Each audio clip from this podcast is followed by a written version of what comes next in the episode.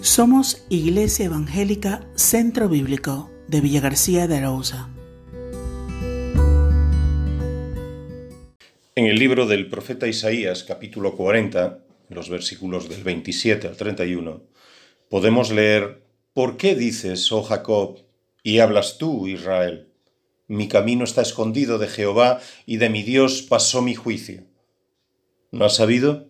¿No has oído que el Dios eterno es Jehová? El cual creó los confines de la tierra, no desfallece, ni se fatiga con cansancio, y su entendimiento no hay quien lo alcance.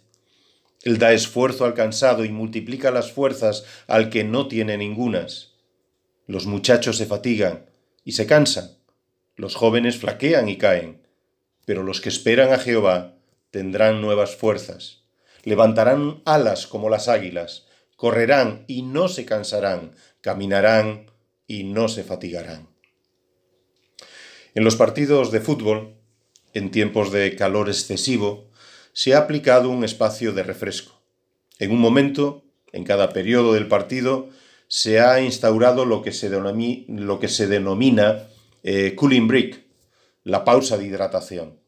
Es una medida para preservar las fuerzas, una pausa que se ha considerado necesaria.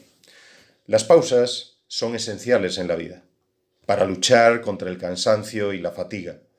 Los elegidos, esos jóvenes escogidos para la práctica del deporte de élite, se quedan sin fuerzas, porque el cuerpo tiene sus límites, físicos y emocionales. Más que el cansancio físico, la fatiga es el problema. La fatiga es más que la pérdida de fuerzas, como la pérdida de visión, motivación y preocupación por la tarea esa desmotivación que destruye la vida porque se abandona a las corrientes, se deja llevar sin luchar. La fatiga espiritual es un serio problema. El pueblo de Israel se había cansado de esperar en Dios. Se había cansado de pensar en la venida de Dios con poder tan anunciada por los profetas. Habían perdido de vista la gloria y se dejaron llevar por la idolatría.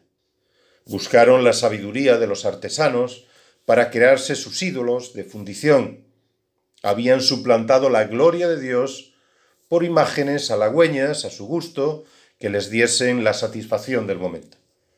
Tristemente, me da la impresión de que vivimos tiempos así, cansados de oír, de esperar.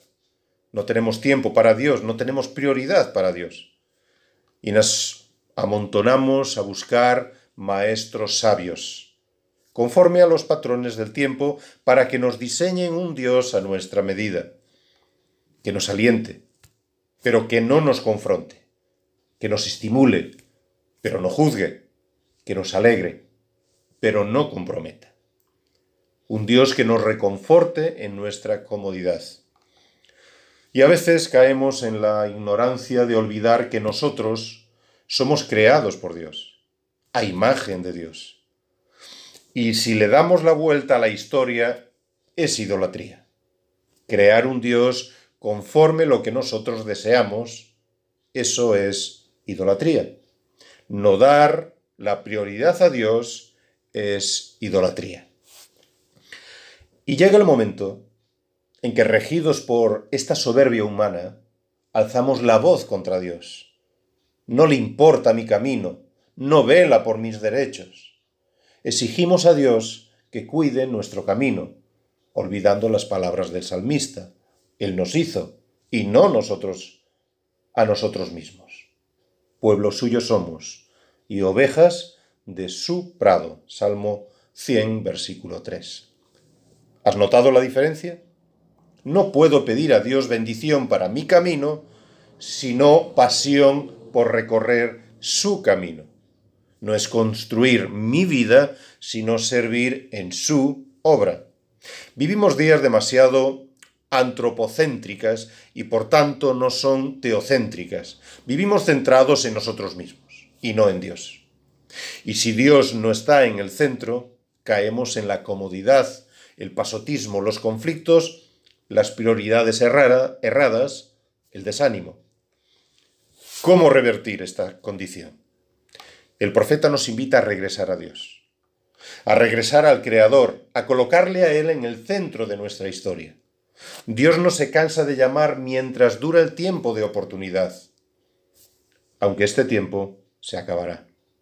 Pero nota lo maravilloso de las afirmaciones. Dios renueva las fuerzas de quien ya no tiene ningunas.